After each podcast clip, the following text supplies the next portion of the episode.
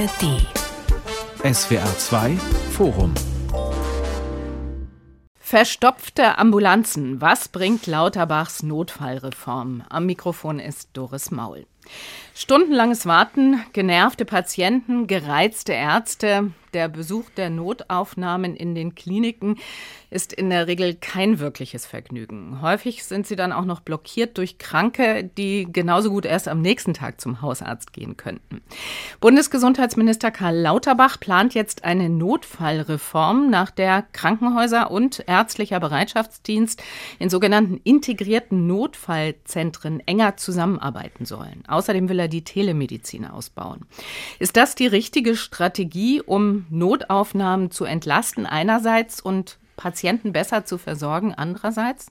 Darüber möchte ich diskutieren in diesem SWR2 Forum mit meinen Gästen, mit Professor Dr. Christian Karagianidis, Facharzt für Innere und Intensivmedizin und Mitglied der Regierungskommission, mit Dr. Susanne Bublitz, der Co-Vorsitzenden des Hausärzteverbandes Baden-Württemberg und mit Alexander Eichholz. Er ist Krankenpfleger und Vorsitzender des Klinikpersonalrats der Berliner Charité Uniklinik.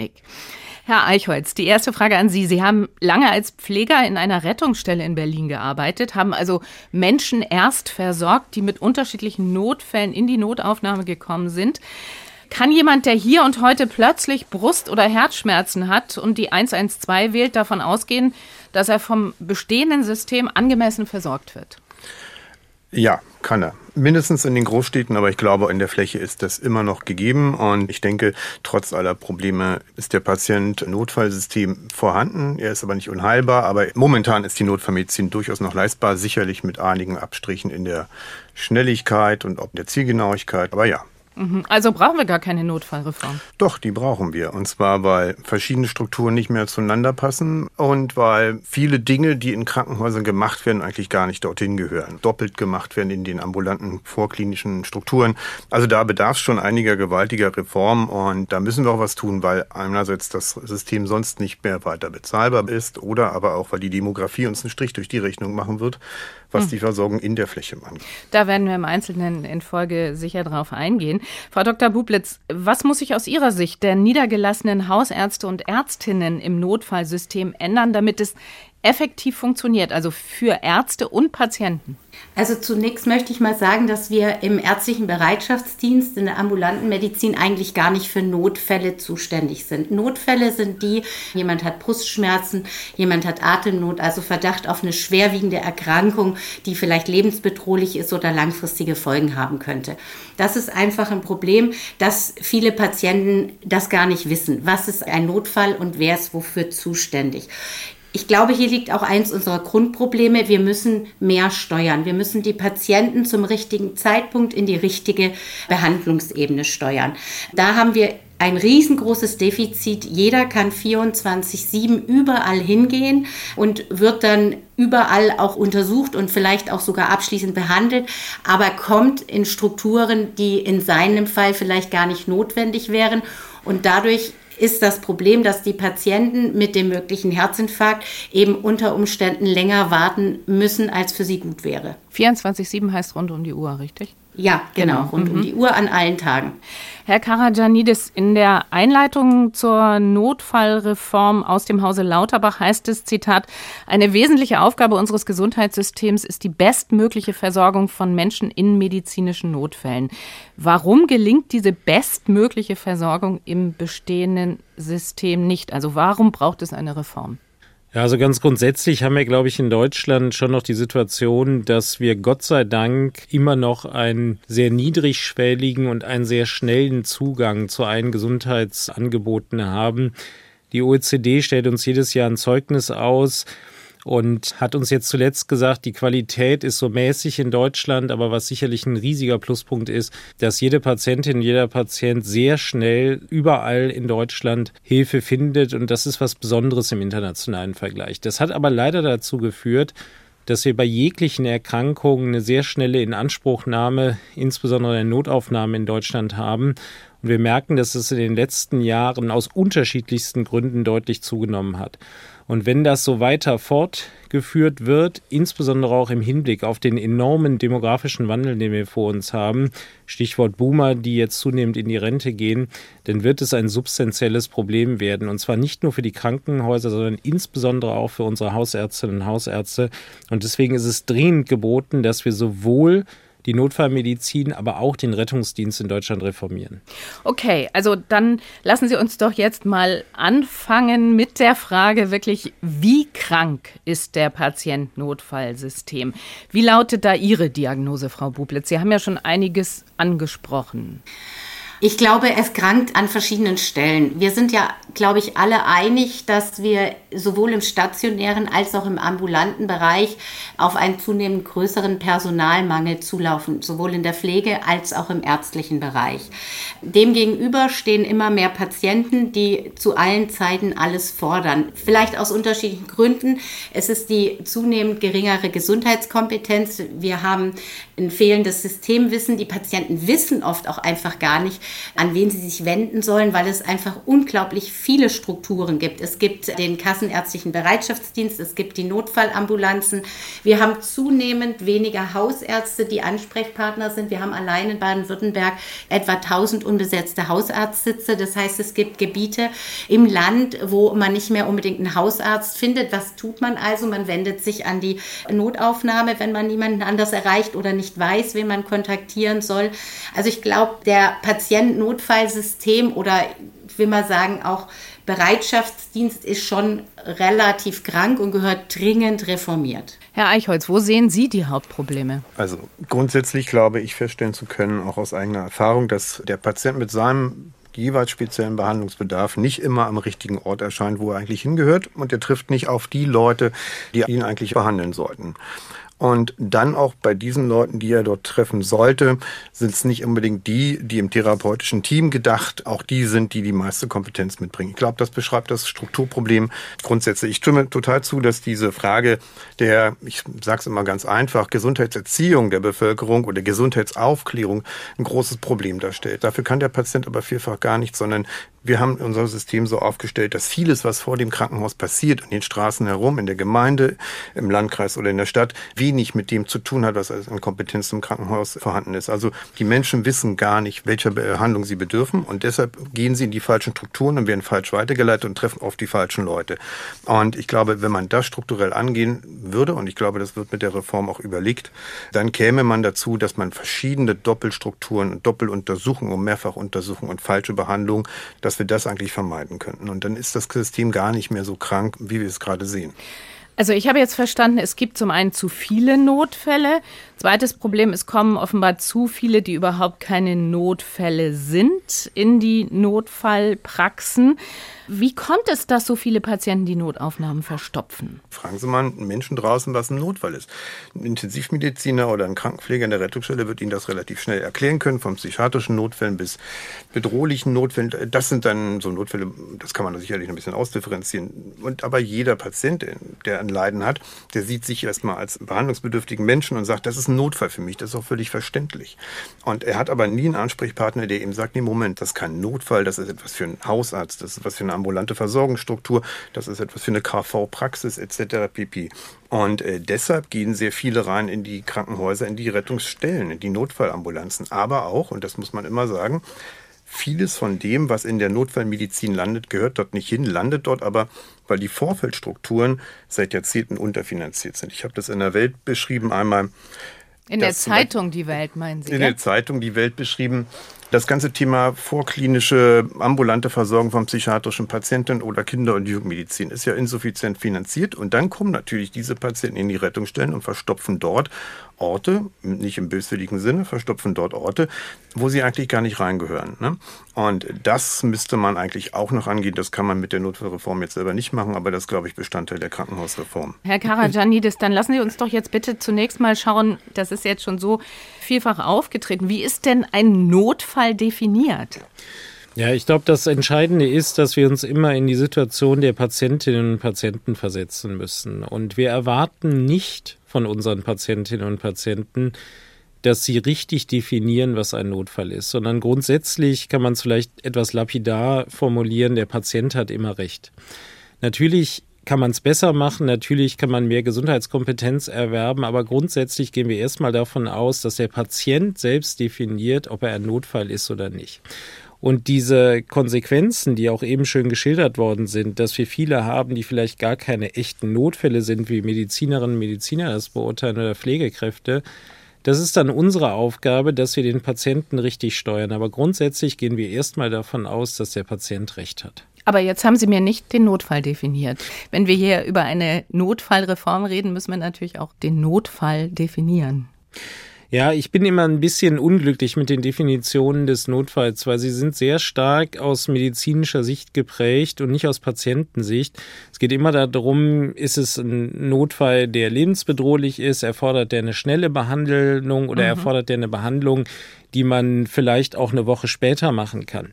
Das kann aber der Patient selbst nicht entscheiden. Und deswegen ist mein Credo, dass wir Strukturen schaffen müssen, wo wir Klassifikationssysteme und ganz strukturierte Abfragen erstellen, die es uns erlauben, mit einer hohen Wahrscheinlichkeit zu sagen, das ist ein akuter Notfall, das ist ein Notfall, der braucht noch fünf Tage. Da geht es nicht darum, um Herzinfarkt, starke Brustschmerzen oder so. Ich glaube, das ist den meisten in der Bevölkerung und im medizinischen Bereich sowieso klar. Aber es geht darum, zu entscheiden, was mache ich jetzt mit den Bauchschmerzen oder mit den Fieber oder jetzt gerade mit dem Atemwegsinfekt. Wir haben extrem viele Grippefälle. Ist das etwas, womit ich wirklich in Notaufnahme muss, ja oder nein? Ich möchte jetzt doch noch mal ganz konkret schauen auf die Jetzt-Situation. Also, was mache ich, wenn ich das Gefühl habe, ich könnte einen Herzinfarkt gehabt haben oder mein Partner sitzt mir gegenüber, rutscht plötzlich vom Stuhl und atmet nicht mehr? Ja. Dann rufe ich die 112 und dann werde ich, wenn alles gut geht, in ein Krankenhaus gebracht und dort versorgt, richtig?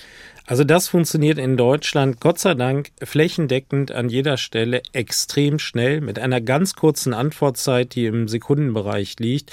Und bei solchen klaren Notfällen, wenn ich nicht mehr atme, wenn ich starke Brustschmerzen habe, wenn ich vom Stuhl falle, dann gibt es auch überhaupt gar keine Diskussion, dass hier ein schwerer Notfall vorliegt, wo jemand mit Blaulicht kommen muss und den Patienten in das nächstgelegene Krankenhaus, was auch das entsprechende Angebot zur Behandlung der entsprechenden Erkrankung hat, gebracht werden muss. Viel schwieriger sind diese Fälle, wo es nicht ganz klar ist. Ich habe Fieber, mir geht es irgendwie insgesamt nicht ganz so gut. Und da wird ein entscheidender Baustein der Reform sein, dass wir die beiden Notrufnummern, die wir in Deutschland haben, die 112 und auf der anderen Seite die 116, 117, dass wir die viel enger miteinander verknüpfen, dass wir es schaffen, mit sehr strukturierten Abfragen herauszufinden, ist das jetzt was, was jetzt vielleicht doch heute noch ins Krankenhaus muss oder kann ich mich da auch vielleicht am nächsten, übernächsten Tag bei meiner Hausärztin, bei meinem Hausarzt vorstellen? Und das wird ein ganz entscheidender Baustein der Reform werden.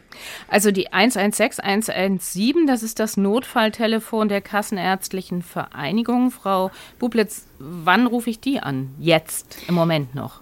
Im Prinzip immer dann, wenn Ihr Hausarzt keine Sprechstunde hat. Also wenn Sie jetzt nicht so ein offensichtliches Problem haben, dass Sie ohnmächtig vom Stuhl fallen oder starke Herzschmerzen haben, dann mit den geschilderten Symptomen vom Kollegen Karajanidis, dass Sie jetzt Fieber haben, Husten, nicht ganz genau wissen, was sollen Sie tun, dann rufen Sie die 116, 117 an. Sie werden dann im Moment noch auf die Notfallpraxen oder die Bereitschaftsdienstpraxen verwiesen zu deren Öffnungszeiten und in Zukunft eventuell, wenn das alles klappt, in Baden Baden-Württemberg telemedizinisch oder telefonisch auch beraten und versorgt. Aber es ist schon so, wir müssen die 112 und die 116, 117 deutlich mehr verknüpfen, weil der Patient kennt teilweise die 116, 117 gar nicht. Der ruft dann erstmal immer die 112 an, weil es die bekanntere Nummer ist. Da ist er aber vielleicht falsch. Und im Moment ist es nicht überall in Deutschland so, dass die Leitstelle die 112 bedient, an die 11.6, 11.7 weiter verbinden kann. Und das ist einfach ein Problem, dass wir zu wenig Verknüpfung haben, zu wenig Kommunikation miteinander. Ich habe auch gelesen, wenn im bestehenden System ein 112-Notruf eingeht, gibt es für die Rettungsleitstellen offenbar keinen standardisierten vorgeschriebenen Fragenkatalog und das führt dann offenbar auch zur Verschwendung von Ressourcen, wenn ein Rettungswagen unnötig oder mit falscher Dringlichkeit losgeschickt wird. Das ist eines der Grundprobleme. Wir kennen ja Checklisten zum Beispiel aus der Luftfahrt, die extrem dazu beigetragen haben, dass die Sicherheit ganz, ganz hoch ist im Flugverkehr. Sowas ähnliches haben wir an manchen Leitstellen in Deutschland, aber nicht an allen. Und das sind genau diese Punkte, die wir mit der Reform, und deswegen darf es nicht auch nur eine alleinige Notfallreform sein, sondern es muss auch eine Rettungsdienstreform sein, flächendeckend einführen. Wir wissen aus internationalen Studien, aus nationalen Studien, dass die Qualität der Ersteinschätzung deutlich besser wird, wenn man solche Checklisten verwendet. Und deswegen gehört das für mich zu absoluten A und O für die Zukunft. Herr Eichholz, ich habe das ja vorhin schon erwähnt. Sie haben viele Jahre als Pfleger in einer Rettungsstelle gearbeitet und Sie haben selber gesprochen über diesen Artikel, den Sie im Februar dieses Jahres für die Welt geschrieben haben. Und darin schildern Sie, welche sozialen Konflikte Sie in dieser Rettungsstelle erlebt haben. Also wie war die Situation und inwiefern ist das Ihrer Meinung nach symptomatisch für die Missstände, die eine Notfallreform dringlich machen? Es geht eben nicht danach, wer zuerst kommt, der ist auch als erster dran, sondern es geht nach Dringlichkeit. Das ist genau das, was gerade beschrieben wurde. Ist es ein Notfall, ist es keiner? Das wird dann an, im Wartebereich ausgekegelt. Und in so einer Rettungsstelle, da treffen Milieus aufeinander, die sich sonst im Alltag recht wenig begegnen. Ne? Da haben Sie Leute aus der Vorstadt, da haben Sie aus dem ganz normalen Arbeitermilieu Leute, da haben Sie dann Leute, die Geschäftsleute sind, die es ganz eilig haben. Das zieht sich durch durch die ganze Bevölkerung. Und wenn die Leute zusammenkommen und noch ein extremer Druck dabei ist oder man Angehöriger ist und auf seine Mitmenschen dort warten muss, die in der Rettungsstelle liegen, dann ist da natürlich auch ein gewisser Ärger oder eine gewisse Sorge und das trifft alles aufeinander und dann entzünden sich Konflikte und das hatten wir jetzt zum Jahreswechsel in Lichtenberg in der Rettungsstelle vom Sana-Klinikum, dass eben da auch Milieus auflaufen, die eben, sagen wir es mal so, mit der sozialen Kompetenz haben sie es nicht so besonders. Und das halten Rettungsstellen aus und bekommen das ab obwohl es dort eigentlich nicht alles hingehört, was da dann anlandet. Das sind dann halt mannigfaltige Konflikte, diverser Art, ja. Aha, und die durch eine Reform auch eingedämmt werden könnten? Ich weiß nicht, ob sie gänzlich eingedämmt werden können, wahrscheinlich nicht. Aber natürlich erhoffe ich mir durch die Reform auch, dass bestimmte Konstellationen, die Eskalation erzeugen, erst gar nicht entstehen. Und die entstehen meistens, wenn viele Menschen in Drucksituationen zueinander kommen oder aufeinander sitzen, mehr oder weniger, wenn die Rettungsstelle voll ist. Das ist ja völlig normal, das kennen wir von anderen sozialen Settings ja auch. Vielleicht darf ich das nochmal ergänzen, Herr Eichholz. Wir haben uns gerade nochmal sehr systematisch angeguckt, wer kommt in Deutschland eigentlich überhaupt in die Notaufnahmen mit Rettungsmitteln, das heißt mit Blaulicht oder mit dem Krankentransportwagen. Und erstaunlicherweise ist es so, dass fast ein Viertel derjenigen, die in die Notaufnahme kommen, zum Teil sogar mit Blaulicht, am gleichen Tag wieder nach Hause gehen. Das ist die eine Gruppe der Patientinnen und Patienten, wo man sicherlich sagen könnte, da wäre die 11.6, 11.7 gut gewesen und da hätten wir eine gute Zuweisung auch im ambulanten Sektor haben können.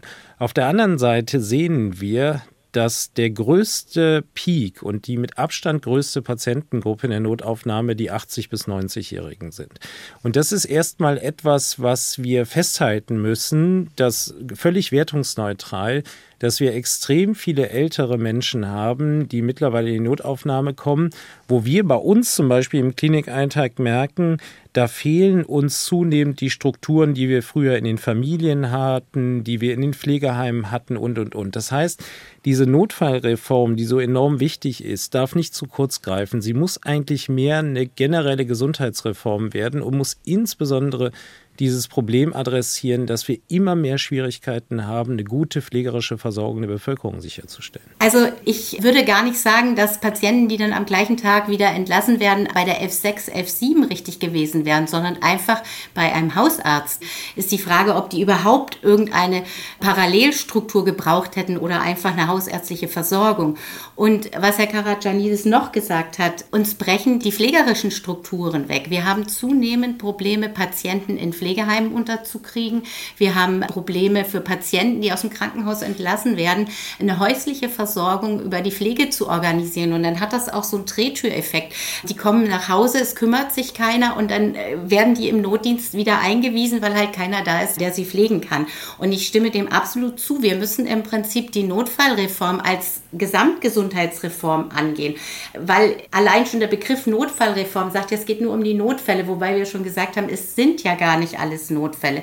Wir müssen das im Prinzip im Großen denken und gucken, dass wir an verschiedenen Stellen die Schrauben verändern. In der Summe läuft es für mich immer darauf hinaus, dass wir eigentlich eine Stärkung der ambulanten Medizin, vor allem der Hausarztmedizin brauchen. Wenn wir da zu wenig haben, sind die Menschen nicht versorgt, dann suchen sie sich eine andere Versorgung und wir müssen sie dahin steuern, wo sie hin müssen.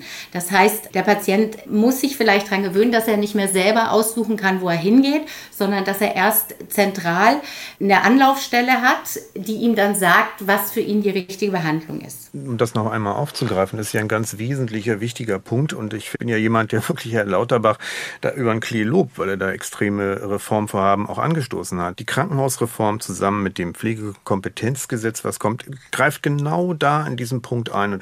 Der Beste im therapeutischen Team ist der, der auch versorgt. Natürlich gibt es ein paar bestimmte Voraussetzungen, die man mitbringen muss, um das zu können. Aber grundsätzlich ist das der Gedanke.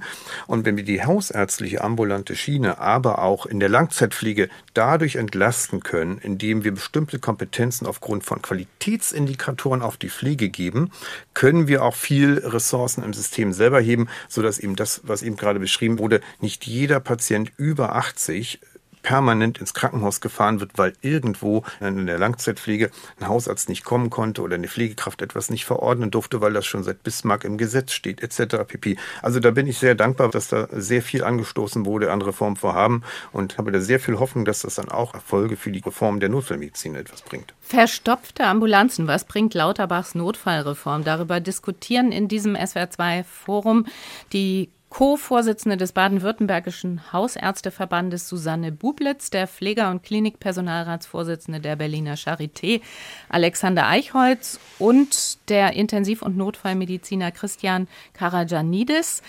Herr Karajanidis, ich denke, wir haben jetzt in der Diskussion festgestellt, die Diagnose steht, das System ist krank, ist unzulänglich und benötigt ja gleich mehrere Therapieansätze. Also sowohl das System der Rettungsdienste als auch das System der Notaufnahme müssen reformiert werden. Und in all das müssen die niedergelassenen Ärzte und Ärztinnen eingebunden und die Digitalisierung, also die Telemedizin vorangetrieben werden. Das klingt ganz schön kompliziert. Wie sieht denn nun der Therapieplan im Einzelnen aus? Ja, wir werden ja im Laufe dieses Jahres neben dem eigentlichen Krankenhausentgeltgesetz sicherlich noch das Gesetz zur Notfallreform sehen. Und ähm, ein ganz wesentlicher Bestandteil neben diesen integrierten Leitstellen, über die wir eben gesprochen haben, wo die 112 und die 116, 117 enger miteinander verknüpft werden, ist natürlich das, was dann hinterher im Krankenhaus passieren soll. Es gibt ganz viele sehr gute Beispiele in Deutschland, wo es funktioniert hat, dass man eine KV-Praxis, also die der Kassenärztlichen Vereinigung, direkt am Krankenhaus positioniert hat und dass man einen gemeinsamen Tresen geschaffen hat, wo jeder fußläufige Patient hinkommt und dann entschieden wird, du bist jetzt so krank, dass du in die Notaufnahme musst oder wir haben den Eindruck, dass es dir vielleicht so gut geht, in Anführungszeichen noch, dass du jetzt in die angeschlossene Praxis gehen kannst. Das also da gibt es schon Pilotprojekte, Entschuldigung, wenn ich da unterbreche. Da gibt es schon mhm. extrem viel gute Pilotprojekte mhm. in Deutschland. Das Ganze ist zwar noch nicht flächendeckend ausgerollt, aus unterschiedlichen Gründen, weil es auch regional sehr stark zerfleddert ist und nicht einheitlich strukturiert ist, aber das ist sicherlich ein ganz großer Hebel, wie wir diese völlige Überlastung mit äh, verschiedensten Patienten Patienten in den Notaufnahmen reduzieren können. Wir von der Regierungskommission haben vorgeschlagen, dass das gerade die Schwerpunkt- und Maximalversorger und Universitätskliniken in Deutschland erhalten sollten. Wünschenswert wäre natürlich, dass es noch weitaus mehr Kliniken werden, dass wir so an die 700, 800 Krankenhäuser kommen. Wir müssen nur aber auch an unsere niedergelassenen Kolleginnen und Kollegen denken. Diese Dienste müssen alle besetzt werden zumindest in den Zeiten am Wochenende und in den Randzeiten unter der Woche, bei den großen Kliniken vielleicht sogar auch in der Nacht, so dass wir da sicherlich an irgendwann auch an eine Personalgrenze kommen. Aber das ist ein ganz, ganz wesentlicher Bestandteil der Reform, der sehr schnell zu einer Entlastung der Notaufnahmen führen wird und wo ich mir sehr wünschen würde, dass wir das sehr schnell im Gesetz wiedersehen werden. Aber Sie haben jetzt da auch schon einen etwas problematischen Punkt angesprochen, also dass die notdienstliche Akutversorgung nach Lauterbachs Plänen bundesweit vereinheitlicht werden soll und dafür die kassenärztlichen Vereinigungen rund um die Uhr sowohl eine telemedizinische Versorgung und Hausbesuche bereitstellen sollen. Ist das realistisch und machbar, Frau Bublitz? Nein, das ist überhaupt nicht realistisch und nicht machbar. Das können wir gar nicht mit jetzt schon fast 1000 unbesetzten hausärztlichen Sitzen.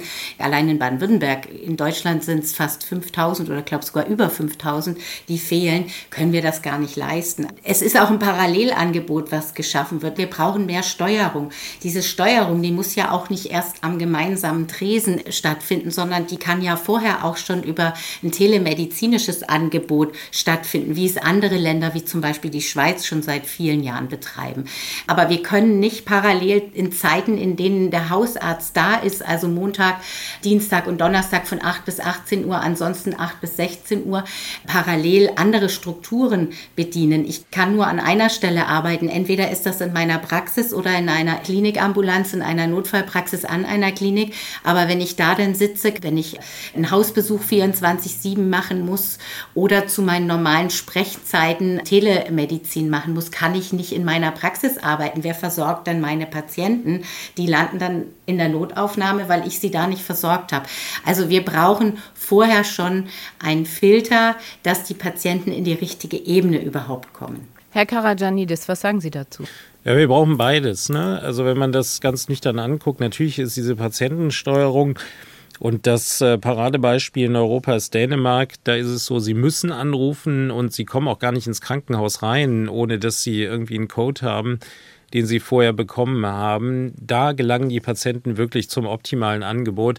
Das werden wir mit dieser Zusammenlegung der F6, F7, 112 sicherlich deutlich besser schaffen, als wir das heute haben. Aber das wird nicht dazu führen, dass es überhaupt keine Patienten mehr gibt, die fußläufig ins Krankenhaus kommen. Das heißt, Frau Wulz hat völlig recht da müssen wir extrem dran arbeiten. Das muss ins Gesetz rein. Aber wir brauchen trotzdem diese Praxen am Haus. Und wenn wir uns die deutsche Kliniklandschaft mal angucken, wir haben ungefähr 1700 Krankenhäuser, die somatische Therapie anbieten. Davon sind 425 die der Notfallstufe 2 und 3, also die mittelgroßen und großen Krankenhäuser in Deutschland. Und da muss es schon möglich sein, bei der großen Zahl von Ärztinnen und Ärzten, die wir in Deutschland haben. Und ich will mal sagen, das letzte Jahr war ein absolutes Rekordjahr. Es gab noch nie so viele Ärztinnen und Ärzte in deutschen Krankenhäusern. Und selbst im ambulanten Sektor, wo es deutlich schwieriger aussieht, haben wir immer noch einen Zuwachs, zumindest von den angestellten Ärztinnen und Ärzten, müssen wir es schaffen, dass wir zumindest in den Randzeiten und am Wochenende untertags so eine Praxis besetzen. Und dann müssen wir halt kreativ werden. Wenn ich das aus meiner Praxis heraus nicht schaffe, was ich extrem gut verstehen kann, dann muss ich Kolleginnen und Kollegen suchen und dafür motivieren, dass sie zum Beispiel für einzelne Dienste dort einspringen. Das funktioniert seit vielen Jahren an vielen Stellen in Deutschland schon wirklich gut. Herr Eichholz, äh, als Klinikpersonalrat der Charité, wo Sie ja dann auch viel mit Personal zu tun haben, wie wirkt das auf Sie? Die Forderung nach KV-Praxen an Rettungsstellen und Notfalleinrichtungen, die ist ja uralt. Ne? Wir hatten einige, das ist gerade beschrieben worden, Modelle, wo das funktioniert hat. Und ich gebe auch durchaus recht, dass die Hausärzte das vielleicht nicht leisten können. Aber Grundsätzlich bleibt es ja, die Leistung wird ja ohnehin erbracht. Sie wird vielleicht von den Hausärzten nicht erbracht, sie wird dann halt von der Rettungs- oder Notfallmedizin erbracht oder von den Kollegen, die in der Pflege im Krankenhaus arbeiten. Also irgendwo wird die Leistung ja erbracht. Also müssen wir das irgendwie in einen gewissen Gleichklang bringen, dass die Leistung dort erbracht wird, wo sie am schnellsten, am besten und am kostengünstigsten erbracht werden kann. Und dazu gehört, und das will ich nochmal mit reinwerfen in die Debatte, wenn wir nach Schweden schauen oder in andere Länder, dass man Hausärzte eben auch von Sachen entlasten muss, die nichts bei ihnen zu tun haben. Jeder kennt das, wenn er schon mal zum Hausarzt gegangen ist, dann hat er sich eine Überweisung geholt, er hat sich eine Verordnung für irgendwelche Hilfsmittel besorgt, etc. pp. In anderen Ländern machen das gar keine Ärzte, weil es auch gar nicht notwendig ist. Da gibt es die Idee der Community Nurse, die spezialisiert sind auf bestimmte Erkrankungen, die dann weitaus vorher die Menschen in ihrem Kiez, in ihrem Landkreis abholen können und sagen können, komm zu mir, bevor du zum Hausarzt gehst, denn du musst da gar nicht hin. Und damit könnte man den Haushalt auch nochmal entlassen. Ich glaube, es spart am Ende auch Kosten und Zeit bei allen.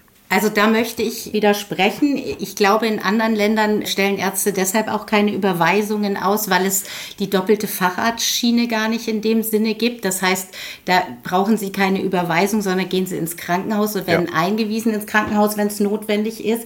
Insofern brauchen wir niemanden anders, der das jetzt noch zersplittert in der Versorgung übernimmt. Wir müssen die Versorgung weniger zersplittern. Wir müssen sie zusammenführen.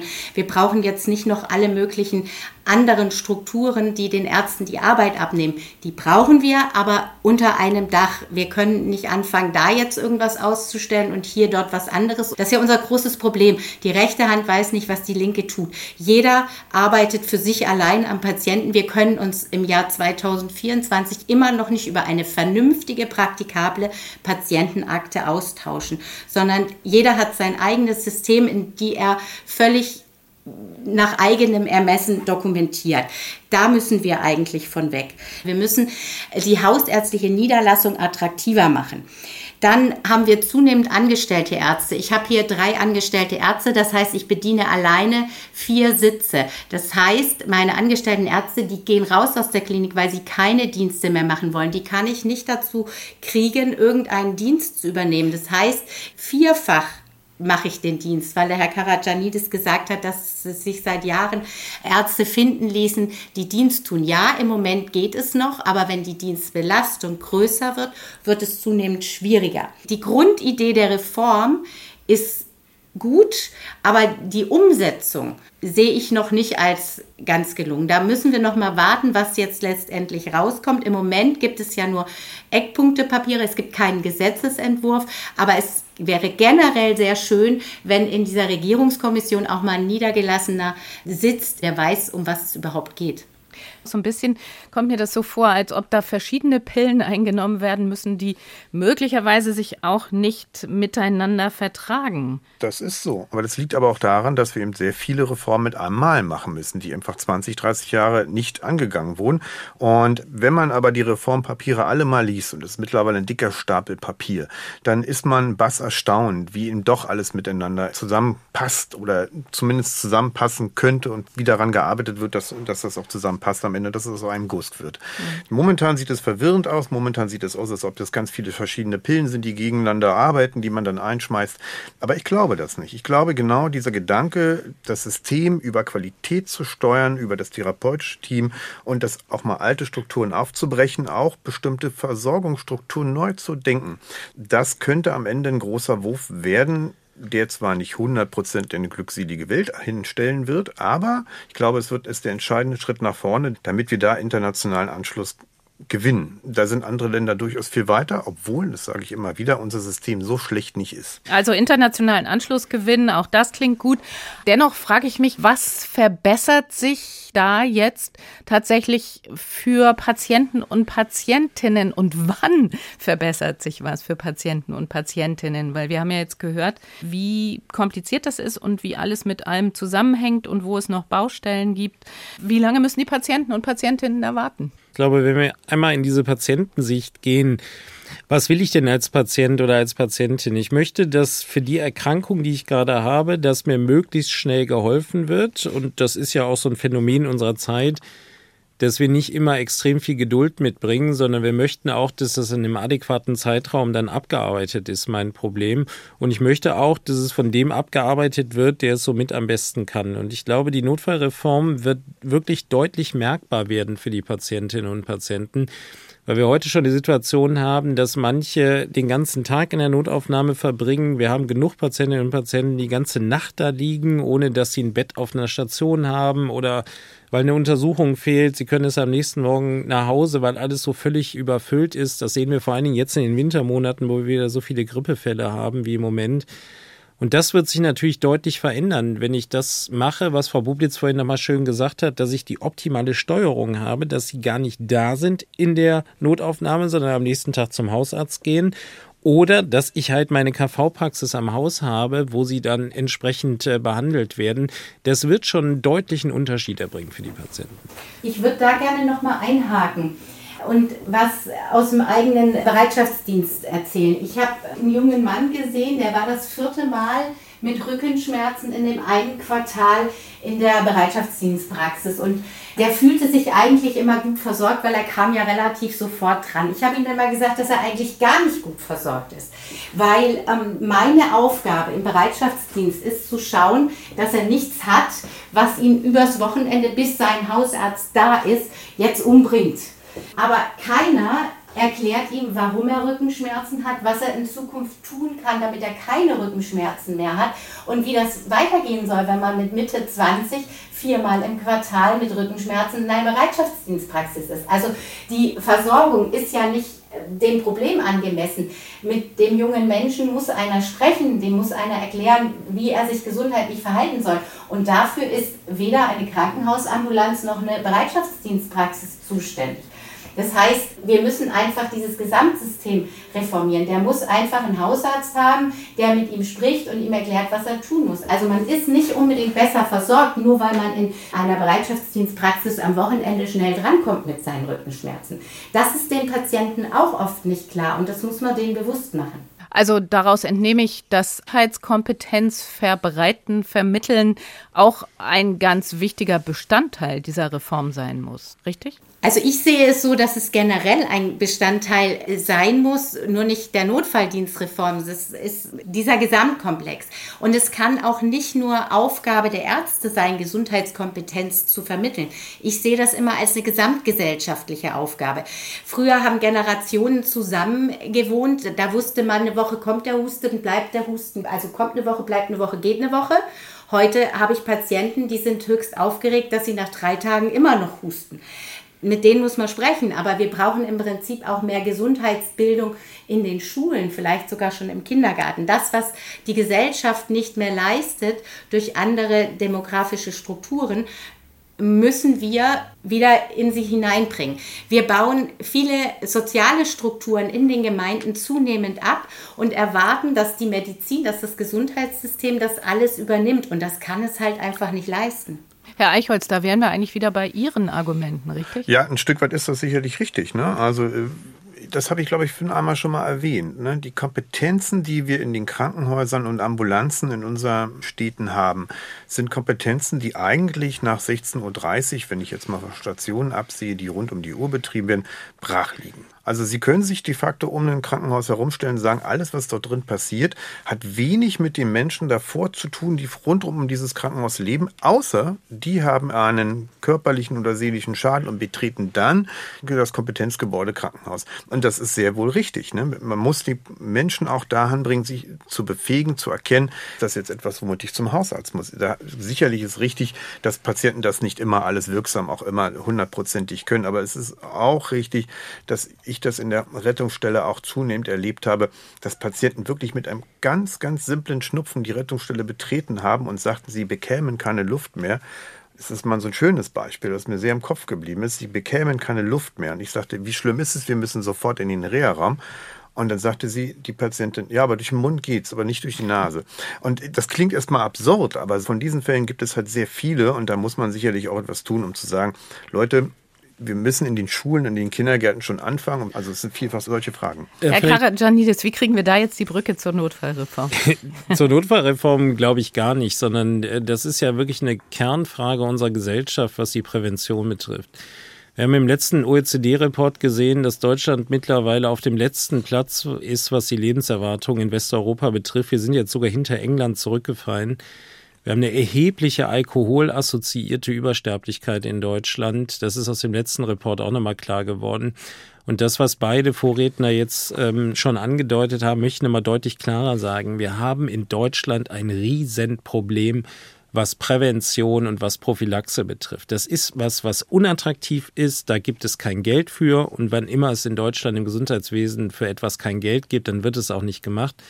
Und das ist, glaube ich, ein ganz wesentlicher Bestandteil, weswegen ich vorhin auch gesagt habe, wir brauchen eine umfassende Gesundheitsreform. Wenn wir jetzt dran denken, dass die ganzen Boomer-Jahrgänge in Rente gehen, dann wird das noch viel, viel essentieller werden, als es heute ist. Wir brauchen endlich ein Umdenken. Und das beginnt damit, dass wir wahrscheinlich finanzielle Anreize schaffen müssen, weil es in Deutschland offensichtlich nicht anders geht, dass wir Prävention wirklich belohnen. Dazu gehören natürlich Aufklärung in den Schulen, dass man sehr früh anfängt. Ich sage mal Stichwort Impfung, ja, ein ganz wesentlicher Teil. Wir sehen es jetzt wieder in der Grippewelle.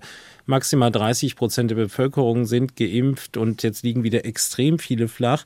Aber dazu gehört natürlich auch, dass ich jetzt irgendwie Geld in die Hand nehmen muss, dass ich Präventionsangebote deutlich ausbaue. Und dazu gehören in erster Linie unsere Herz-Kreislauf-Erkrankungen. Da sind insbesondere Männer extrem stark von betroffen in Deutschland. Das ist einer der Haupttreiber der Übersterblichkeit, die wir haben, beziehungsweise der eher schlechten Lebenserwartung im westeuropäischen Vergleich. Kann ich da ganz kurz noch was zu sagen? Das ist nämlich ein wahres Wort. Prävention müssen wir bezahlen, aber Prävention kostet sofort. Und die Ergebnisse sehen Sie erst 20, 30, 40 Jahre später. Das ist natürlich politisch eine schwierige Nummer. Das kann ich ein Stück weit verstehen, aber trotzdem müssen wir darüber nachdenken, dass wir genau da reinspringen und sagen, Vorsorge ist immer besser, als dass wir später etwas teuer reparieren, was wir hätten verhindern können. Also das muss man dick, dick unterstreichen.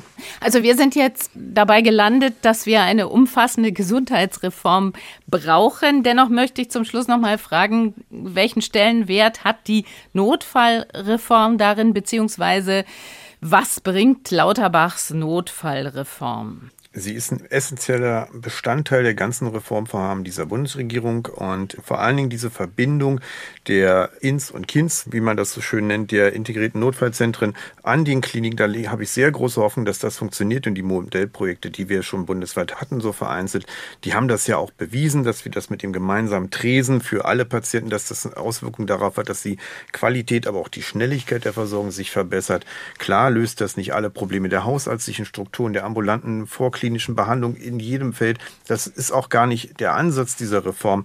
Aber wenn wir es schaffen, mit diesen Instrumenten nur 60, 70 Prozent der Fälle besser zu steuern, glaube ich, entlasten wir alle Strukturen im Krankenhaus, aber entlasten am Ende auch die Hausärzte, auch die Langzeitpflege etc. pp. Ich habe da sehr große Hoffnung, dass das funktioniert, weil es eben auch schon bewiesen wurde, dass es funktioniert.